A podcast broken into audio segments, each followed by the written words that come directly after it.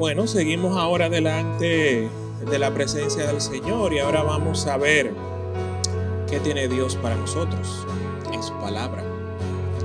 Dios siempre habla y yo creo que a través de su palabra siempre encontramos en Él una respuesta.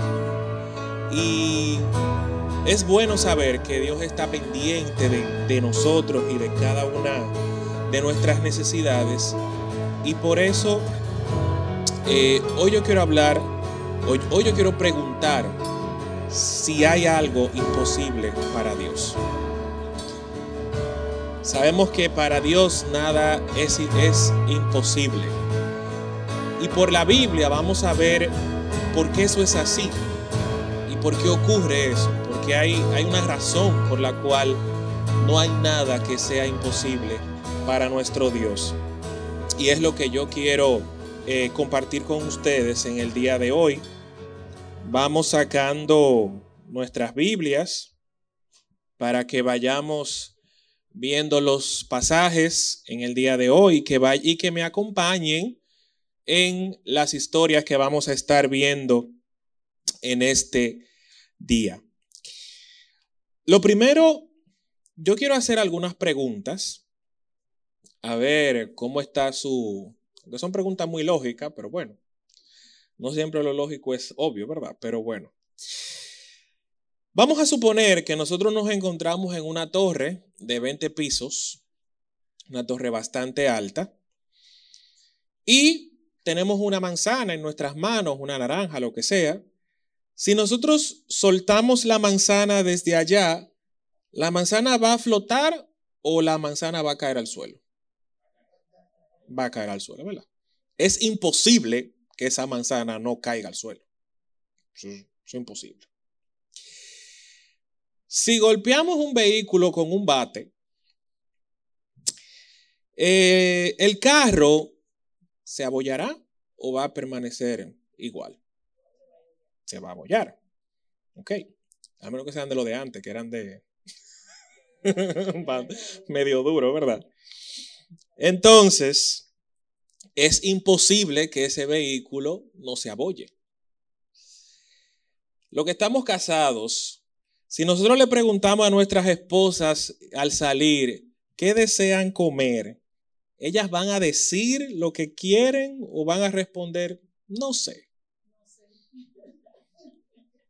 La respuesta es no sé. No hay manera, eso es imposible que te digan, sí, yo quiero esto. Eso no va a pasar. Eso no va a pasar. Y todos estos hermanos, y así como muchas cosas más, son ejemplos de las leyes de la naturaleza. Son leyes de la naturaleza que rigen la manera en la que nosotros vivimos. Y estas leyes, muchas de estas fueron establecidas por Dios, y hay algo en, cada una de estas, y es que ponen un límite a las cosas. ¿Ok? Eh, la ley de la gravedad, la ley de la reacción son leyes de la física que ponen límites a nuestra capacidad de poder actuar. O sea, por la ley de la gravedad, el hombre natural no puede tirarse de un edificio y salir volando. ¿Ok? Por la ley de la reacción, que es una ley física, todo, toda acción tiene una reacción, eso es como que normal. Por eso a, muchas personas cuando en un enfrentamiento físico le dan o le ofenden, la tendencia es a responder, porque eso es una ley, eso es una ley física. Y esas leyes son las que gobiernan la manera en la que nosotros vivimos como seres humanos. Sin esas leyes no habría orden.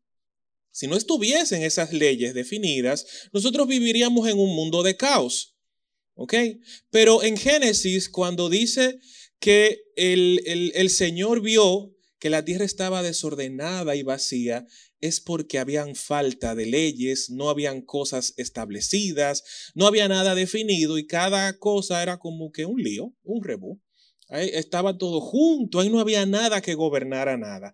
Y Dios en su sabiduría y en su soberanía, porque sabemos que Dios hace lo que quiere y como quiere, Dios en su soberanía entonces estableció una serie de leyes que son las que nos permiten vivir en orden y limitan nuestra capacidad de hacer cosas. ¿Ok? Ahora, hay algo que nosotros tenemos que entender y es que el Dios al que nosotros servimos es un Dios que opera fuera de esas leyes. Dios no puede estar gobernado por esas leyes porque Él las creó. Dios no puede estar gobernado por la, por la tierra como nosotros porque Él la creó. Y por eso dice la Biblia que Él es un Dios eterno, porque Él está fuera de lo que nosotros llamamos y conocemos como el tiempo. Él está fuera del tiempo, de manera que no tiene principio, no tiene fin. Nosotros estamos gobernados por el tiempo, por eso tenemos un inicio y tenemos un fin. Él no. Él está fuera de esa línea de tiempo. Él está fuera de las leyes de la física, con, la, con lo cual Él tiene capacidades y tiene, y, tiene eh, posibilidades que nosotros no. Y es por eso que no existe nada que sea imposible para Él. Y ese es el Dios a quien nosotros servimos, hermanos. Servimos a un Dios que opera fuera de las leyes de este mundo que opera fuera de las leyes de la física, de la química, de la biología, de todas esas leyes que conocemos. Dios está por encima porque Él las creó y Él las estableció. Y yo quiero contar hoy y, tratar con ustedes dos anécdotas que están en la Biblia, que son ejemplos muy claros de cómo Dios hace cosas que no son naturales.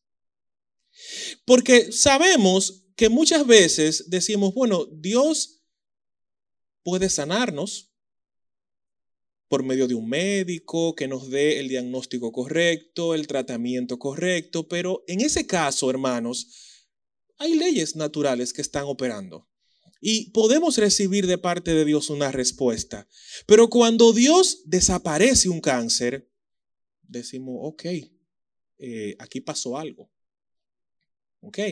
O cuando Dios aparece una provisión financiera de la nada, decimos, esto no es natural, porque lo normal es que yo trabaje y reciba un ingreso y de eso yo. Pero cuando aparece algo así, sabemos que es Dios que se está moviendo. Ahora, quiero eh, eh, recapitular con ustedes una anécdota que todos conocemos, que es la anécdota de Abraham y Sara. Y yo quiero que vayan conmigo al libro de Génesis, capítulo 18 para que analicemos algunas cosas. ¿Ok? Génesis 18. La anécdota de, este, de esta sección se encuentra en los versículos del 1 al 15, pero evidentemente no los vamos a leer todos. Ahora, en esta historia dice que un día Abraham estaba sentado, como dice en el versículo 1, que el Señor se le apareció otra vez a Abraham cerca del robledo que pertenecía a Mamre. Un día, Abraham estaba sentado, sentado en la entrada de su carpa a la hora más calurosa del día. O sea, Abraham estaba cogiendo fresco, porque hacía mucho calor, y es lo que dice la Biblia, era, era la hora más calurosa del día. Él estaba ahí frente a su tienda, y la historia habla de que se aparecieron tres hombres y esto es, esto es importante porque estos tres hombres no eran hombres comunes y corrientes que estaban allí. Porque dice el versículo 2 que cuando él los vio, corrió a recibirlos y se inclinó hasta el suelo en señal de bienvenida. Y Abraham sabía muy bien a quién tenía que inclinarse y a quién no. Entonces, estos tres hombres, y fíjense en el versículo 3, él usa una expresión muy interesante porque él dice, mi Señor. ¿Ok? Si le agrada, deténganse aquí un rato. Pero eran tres hombres. Pero él se refirió a uno, mi Señor.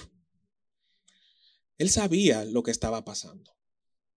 Y ahí estaba operando Dios de una manera un poco sobrenatural. ¿Ok?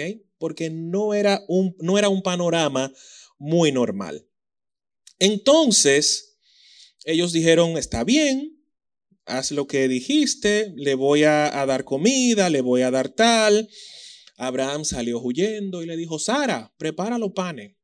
Fue a matar un becerro y le dijo al criado, fulano, prepáralo. Buscó yogur. Eh, en, en otras versiones se habla de cuajada, pero es lo mismo, yogur.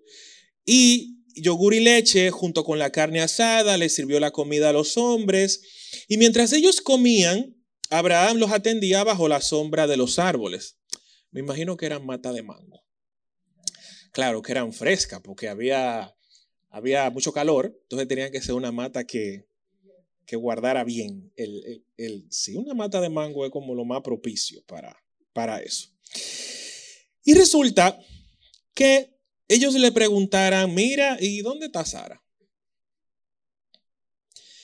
Y ella está ahí dentro de la carpa y dijo uno de ellos, mira, yo volveré a verte dentro de un año y tu esposa Sara tendrá un hijo. Yo volveré a verte dentro de un año y tu esposa Sara tendrá un hijo. Y Sara escuchaba la conversación desde la carpa y ahí la Biblia describe la condición física de Abraham y Sara. Eran súper ancianos eh, en ese tiempo y hacía mucho que ya Sara había pasado la edad de tener muchachos. Eso no era una opción. Pero resulta que esta no es la primera vez que Dios le promete un hijo a Abraham. Desde el capítulo 12 de Génesis, Dios le está diciendo, Dios lo sacó y lo llevó y le dijo, mira al mar, mira al cielo, contempla las estrellas y cuéntalas. Así será tu descendencia. Desde hace un tiempo ya Dios venía diciéndole a Abraham que le iba a dar una descendencia. ¿Ok? Y, Dios sabía por qué le habló a Abraham de estrellas, porque resulta que Ur de los Caldeos, de donde era Abraham, era una cultura que practicaba eh, la adoración al astro, el tema de la astrología. Entonces él, estaba familiarizado con el tema de los astros, de las estrellas y tal. Entonces Dios le dijo, mira, tú que conoces, mira para arriba, cuéntalas y si tú la puedes contar, esa va a ser tu descendencia. ¿Ok? Y desde ese momento, pero aquí ya Dios le dijo, hasta este momento Dios no le había dicho, mira, va a ser en tal momento. Yo te voy a dar un hijo, pero no se sabe cuándo y pasó mucho tiempo. Y aquí ya él le dijo, mire, el año que viene, Sara va a tener un hijo. ¿Ok? Y resulta que dice la Biblia en el versículo 12 de esta anécdota que Sara se rió en silencio dentro de sí misma y le dijo, ¿y cómo? Y dijo para ella, ¿cómo podría una mujer acabada como yo disfrutar semejante placer, sobre todo cuando mi señor también es viejo? Porque si el esposo fuera jovencito, nadie sabe, pero eran los dos que tenían la edad arriba. Entonces el Señor le dijo a Abraham, ¿y por qué se rió Sara? Y fíjense que ya el versículo 13 ya se está refiriendo a Dios directamente. Entonces el Señor, en mayúscula, le dijo a Abraham, ¿por qué se rió Sara? Y dijo, ¿acaso puede una mujer vieja como yo tener un bebé? ¿Existe algo demasiado difícil para el Señor? Regresaré dentro de un año y Sara tendrá un hijo Sara tuvo miedo, por eso negó. Y no, no, yo, yo no me reí. No, yo, yo no me reí. Pero el Señor le dijo, usted se rió. No, no, no, no me engañe, que no me va a envolver. Entonces, en ese momento, Abraham, ¿ustedes saben cuántos años tenía Abraham? 100 años. Y Sara tenía 90. Entonces, la pregunta, claro, ante, este, ante esta promesa de Dios, la pregunta normal de Sara es como que estos números no me dan. Esto no hay manera de que ocurra. Por la edad de ambos, los que estamos aquí, sabemos que sus cuerpos no tenían las condiciones físicas para tener un hijo. No habían condiciones biológicas de ningún tipo. Sara ya no producía óvulos. Eso no ocurría. Y posiblemente Abraham no sé si producía espermatozoides, pero si lo producía, eran como que iban con bastón ya.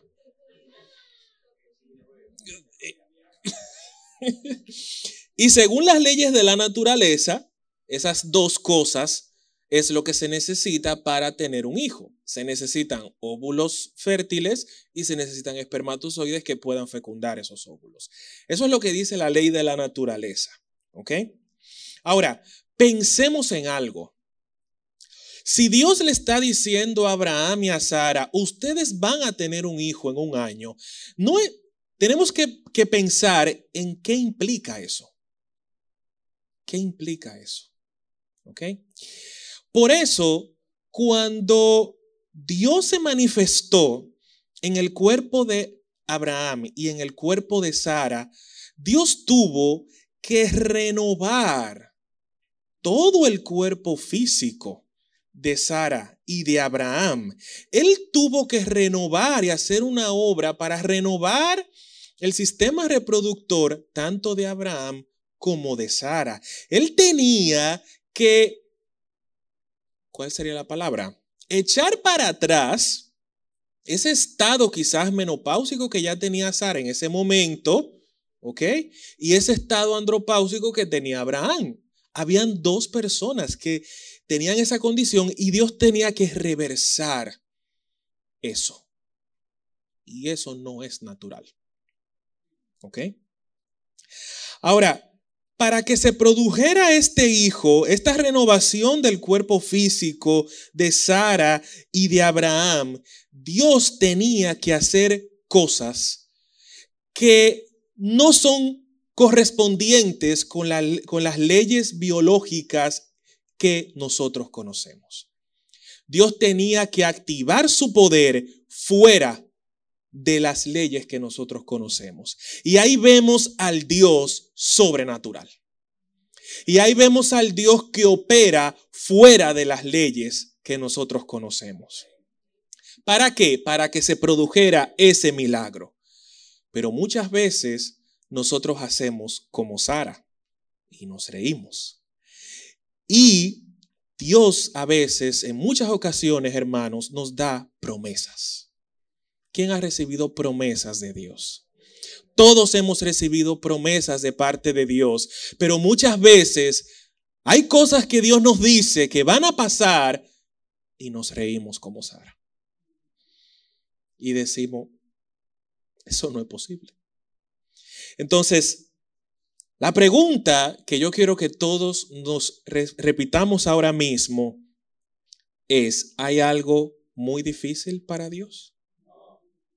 Entonces, vamos a, ver lo que Dios le dijo en el versículo 13. Dios le pregunta a Abraham, porque él estaba hablando con Abraham, él no estaba hablando con Sara. Sara estaba por ahí riéndose en una carpa. Él estaba hablando con Abraham y él le dijo, ¿existe algo demasiado difícil para el Señor? Así que cuando recibamos de Dios una promesa, lo primero que tenemos que hacernos es esta pregunta. ¿Hay algo demasiado difícil para nuestro Dios? Y esa es una pregunta, hermanos, que se repite muchas veces en la Biblia. Si nosotros vamos a Jeremías 32, en nuestra Biblia, Jeremías capítulo 32, versículo 27.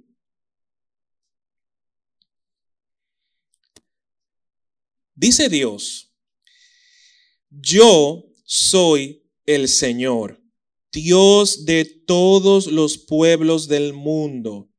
¿Hay algo demasiado difícil para mí? Dios sabe quién es Él. Y la Biblia ha enseñado que muchas veces Dios tiene que darnos a nosotros promesas y palabras de profecía, Él apoyándose en Él mismo, porque Él sabe que si dependiera de nuestra fe, no va a ocurrir. Por eso Dios le dijo en un momento, Dios dijo en un momento, por mí mismo, yo juro que esto será así. Y cuando Dios dice algo, hermanos, Él lo cumple. Y no hay nada que se pueda interponer entre lo que Dios ha determinado y su voluntad. Otra anécdota que de verdad me llama mucho la atención es una anécdota donde se habla de Elías y la viuda de Sarepta. Y vamos entonces al libro de Primera de Reyes. ¿Ok? El libro de Primera de Reyes, solo para que lo sepan, es un libro que describe la, cómo fueron gobernando distintos reyes en Israel, ¿ok? Y en Judá. Y fue describiendo mira, gobernó fulano, este fue un rey que hizo lo bueno delante de Dios, hizo esto, ta, ta, ta, ta, ta. Este señor gobernó después y este hizo lo malo y así iba describiendo. Ese es el libro de Primera de Reyes. Y uno de los reyes que describe eh, este libro es el rey Acab. ¿Han escuchado el rey Acab? Bueno, el rey Acab es uno de los reyes, según este mismo, el capítulo 17, uno de los peores reyes que tuvo Israel. Pero súper malo. Es como que el que hizo lo más malo, si pudiera decirse algo así. ¿Ok?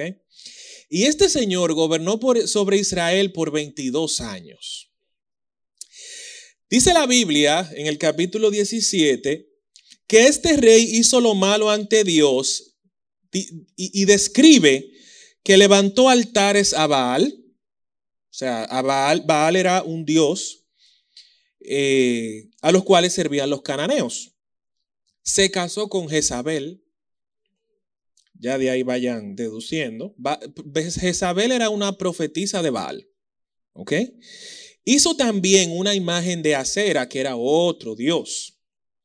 Y en esta época, Dios envió a Israel al profeta Elías para enfrentar a este señor de manera directa. ¿Ok? Y no un enfrentamiento físico. Lo que Dios decía era, lo que Dios profetizaba a través de Elías era lo que iba a ocurrir con este señor. Y resulta que este señor escuchó lo que Elías le dijo y no le gustó.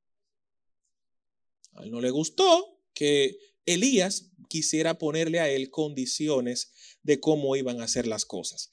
Y la historia es bastante larga, ¿ok? Pero hay un, hay un momento cuando en el capítulo 17 Elías comienza a profetizarle y a decirle, mira, eh, a ver, aquí, ok.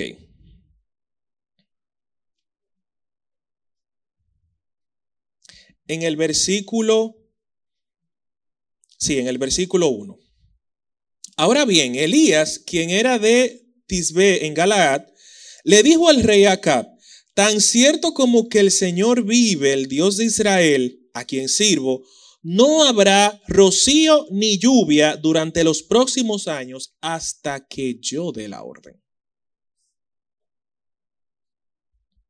Bueno, lo natural es que en una región hayan tiempos de lluvia y tiempos donde no llueva tanto.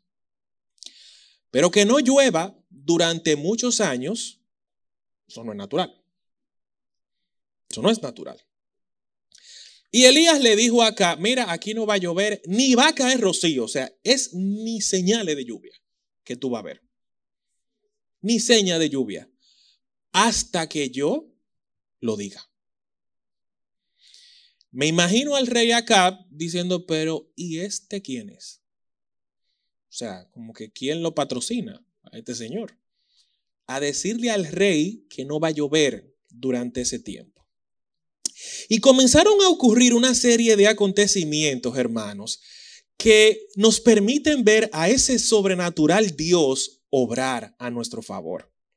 Y lo primero es que él le dice, mira, Elías, como no va a llover, vete a una ciudad que se llama Kerit, donde hay un arroyo. Vete para allá. ¿Ok? Porque eh, seguimos, según las leyes de la naturaleza, si no llueve, no hay agua, no hay árboles, los animales se mueren, no hay alimento, no hay nada. O sea, todo, todo resulta en un caos. Y Dios le dijo, mira, vete en el versículo 4 específicamente, ¿ok? perdón, en el versículo 3, vete al oriente y escóndete junto al arroyo de Kerit, cerca de su desembocadura en el río Jordán.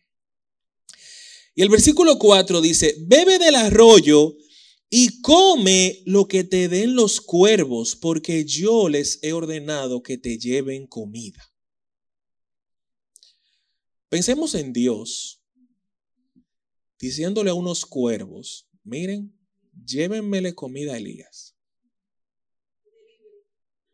Pedidos ya. Cuervos ya. En ese, en ese momento. Tenían ahí sus cuervos ya.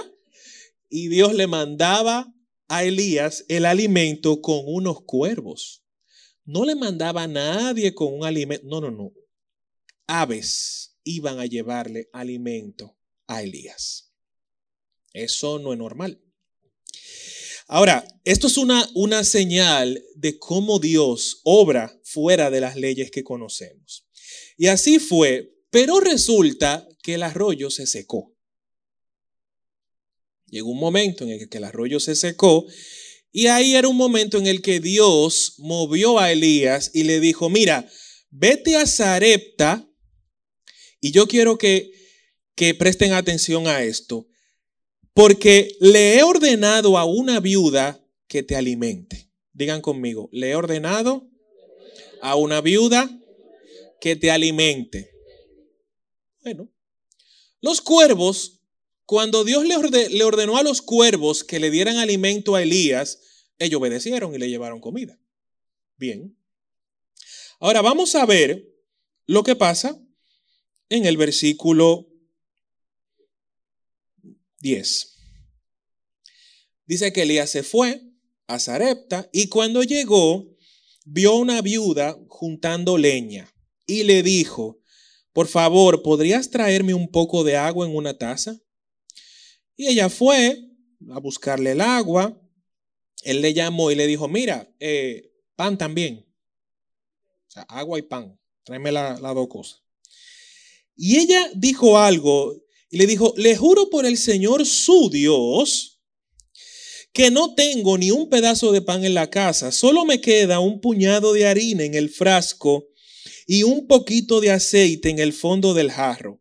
Estaba juntando algo de leña para preparar una última comida. Después, mi hijo y yo moriremos. Ella estaba para prepararse ya el último pedazo de pan comérselo y echarse a morir con el hijo. Pero Dios, tú no le dijiste a ella que ella iba a alimentar a, Elías. Y aquí llegó un momento en el cual tenemos a Dios diciendo que algo va a pasar y tenemos una circunstancia que no coincide con lo que Dios está diciendo. Y eso muchas veces nos ocurre. Sabemos por la Biblia muchas promesas de Dios y recibimos de parte de Dios muchas profecías sobre nosotros. Pero vemos circunstancias que no son, que no concuerdan con lo que Dios ha dicho. Y ese es un momento, hermanos, muy decisivos en nuestro caminar cristiano. Es un momento determinante en nuestra fe. Y dependiendo de, de, qué hagamos, será una cosa o será la otra. Y yo quiero que prestemos mucha atención, porque cuando Elías le dijo esto, en el versículo 13, él le dio una palabra de aliento. Y hoy yo quiero que pensemos si hay algo que Dios te ha dicho y tu circunstancia es distinta, la palabra de Elías es para ti y para mí. Él le dijo, no tengas miedo. No tengas miedo. Y le dijo, sigue adelante, haz lo que tú acabas de decir que ibas a hacer, pero primero cocina pan para mí. Pero espérate, porque que no me dan los números. La harina que queda y el aceite que queda es para mí, para mi hijo. Y vamos a comer y nos vamos a morir. No me da para ti. Esa sería como la respuesta lógica. Yo te acabo de decir, si tú me dices que haga lo que yo acabo de decir, no puedo. Porque lo que yo te acabo de decir es que yo voy a cocinar el último chin de harina que me queda con el último aceite que me queda y nos vamos a morir mi hijo y yo. ¿Cómo que te dé pan a ti primero? No, eso, eso no da. Ahora, muchas veces en esos momentos, hermanos, donde tenemos una palabra de Dios diciendo algo y tenemos una circunstancia que es distinta a lo que Dios ha dicho, muchas veces Dios nos dice, adórame a mí. Mírame a mí primero. Piensa en lo que yo te dije. Quita tu vista de esa circunstancia y ponla en lo que yo te prometí. Y es un momento, hermanos, por eso dije que es determinante, porque en ese momento es que nosotros tenemos que armarnos de fe y dejar de ver las circunstancias para poner nuestros ojos en esa promesa que Dios ha establecido. Y la viuda, ni tonta ni perezosa, dijo, ok. Ella no le respondió lo que yo les acabo de decir. No, no, no, no. Ella fue, ok, y le dijo específicamente, ajá, dice, cocina pan para mí. Luego, con lo que te sobre, prepara comida para ti, para tu hijo, pues el Señor dice, siempre habrá harina y aceite de oliva en tus recipientes hasta que el Señor mande lluvia y vuelvan a crecer los cultivos. Es en ese momento donde tenemos esa circunstancia y tenemos la profecía de Dios, cuando decimos, Señor, yo creo en ti, cuando decimos, yo te voy a mirar a ti, el Señor dice, nada te faltará. No faltará harina, no faltará aceite, no te va a faltar nada. Pero eso ocurre cuando la fe la ponemos donde tenemos que ponerla. Si la circunstancia nos arropa y nos dejamos llevar por la circunstancia y la duda entonces nos envuelve, el enemigo es como si nos devolviera al lugar inicial. Y lo que hemos avanzado en ese camino se perdió. Por eso, fíjense que en el versículo 15 dice la Biblia que ella no dijo nada. Ella hizo lo que Elías le dijo. Son momentos donde hay que obedecer y estar atentos a la palabra de Dios a ciegas. Porque estamos viendo algo que, que, no nos gusta, contrario a lo que Dios ha prometido, y tenemos que ir por encima de la duda y decir, yo voy a hacer lo que dice Dios. Y cuando hacemos lo que dice Dios, Fíjense lo que dice el versículo 15. Ella, su familia y Elías comieron durante muchos días. Siempre había suficiente harina y aceite en los recipientes, tal como el Señor lo había prometido por medio de Elías. Vemos a Dios ahí obrar fuera de lo natural porque era apareciendo aceite y apareciendo harina a una viuda y su hijo que se iban a morir. Entonces, tenemos que tener claros, hermanos, claro, que cuando nos encontramos en ese tipo de situaciones, que a todos nos llega, Dios ha prometido algo, vemos una circunstancia y es un momento determinante donde tenemos que decir a dónde voy a poner la vista, o en la circunstancia o en lo que dijo Dios. Si ponemos nuestra vista en lo que dijo Dios, Él cumplirá su promesa. Él la va a cumplir. Y en esta historia vemos a ese Dios obrando fuera de lo natural, multiplicando alimentos, pero también ocurrió algo interesante. En el versículo 17 dice, tiempo después, porque Elías se quedó ahí, atento a Chercha, él se quedó ahí todos esos días. Dios le dijo que se quedara ahí con la viuda y se multiplicó la harina y el aceite, pero resulta que en el versículo 17 el hijo de la mujer enfermó. Y cada día empeoraba y finalmente murió. A veces,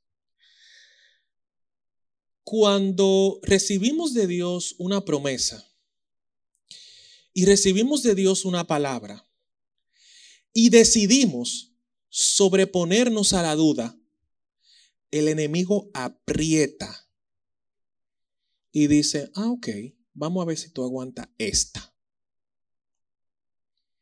Y se intensifica la batalla.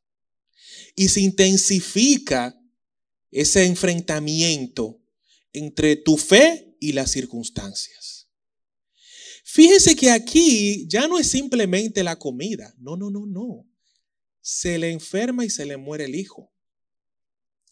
Y ella le dice en el versículo 18, ay hombre de Dios, ¿qué me ha hecho usted? ¿Ha venido aquí para señalarme mis pecados y matar a mi hijo? Ella pensaba que por sus pecados le había sobrevenido esto. Pero Elías sabía lo que estaba pasando. Y Elías le dijo, dame a tu hijo.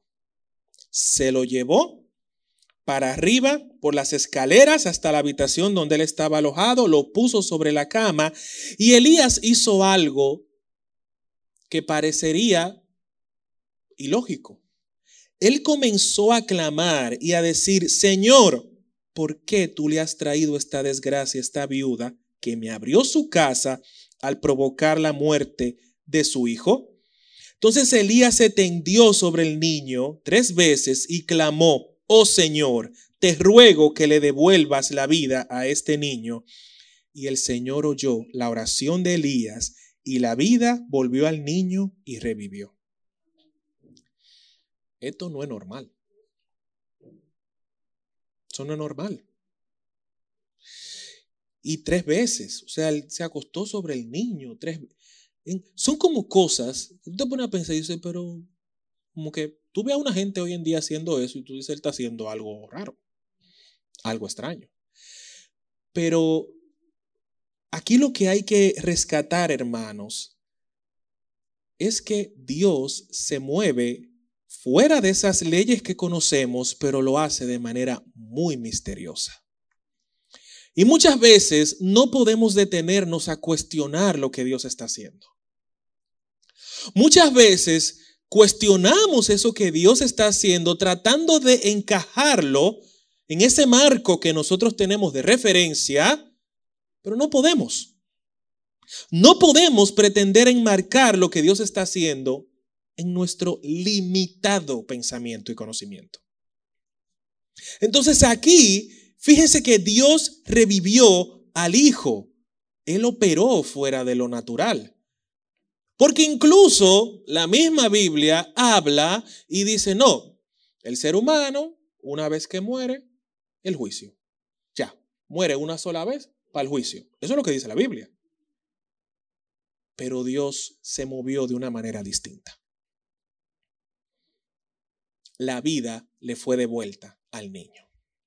Entonces, volvemos a preguntarnos, ¿hay algo imposible para Dios? No hay nada que Dios no pueda hacer. Y estos son solamente dos anécdotas de muchas que hay en la Biblia. Ahora, lo primero que nosotros tenemos que hacer cuando nos enfrentamos a estas situaciones es atender a la voz de Dios. La circunstancia va a querer arroparte de manera que no puedas escuchar lo que Dios te está diciendo. De manera que tú no puedas escuchar esa voz.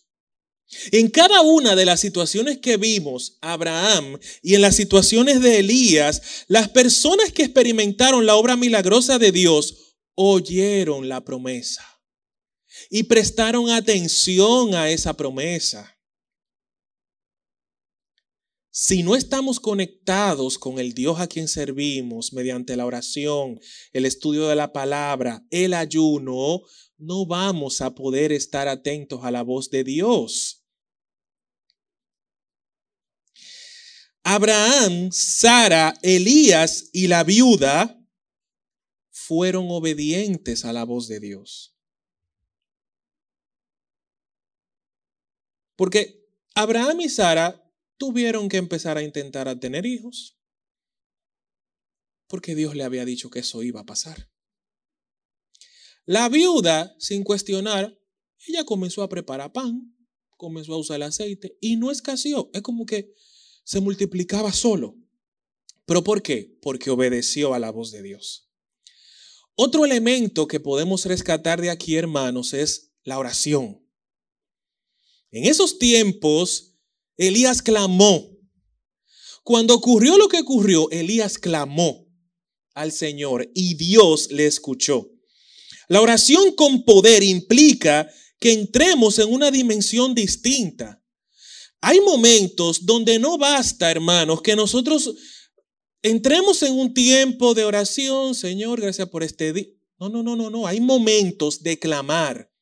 Hay momentos de rompernos delante de la presencia del Señor, dejar salir todo eso y clamar como lo hizo Elías, clamó a gran voz. Hay momentos donde la oración no es, no, no, no, no, clamar. Y en tercer lugar, nuestra fe, que es la capacidad de creer, es clave en esos momentos. Sin fe no podemos agradar a Dios ni recibir sus milagros. Los ejemplos que hemos visto ocurrieron no solamente porque Dios dijo que iba a pasar, sino porque lo que Dios dijo se unió y enlazó con la fe de las personas que estaban ahí. Y por eso se manifestó el milagro. Amén. Así que, hermanos, ¿hay algo imposible para Dios? No. Entonces vamos a ponernos de pie y vamos a hacer una declaración de fe en esta tarde.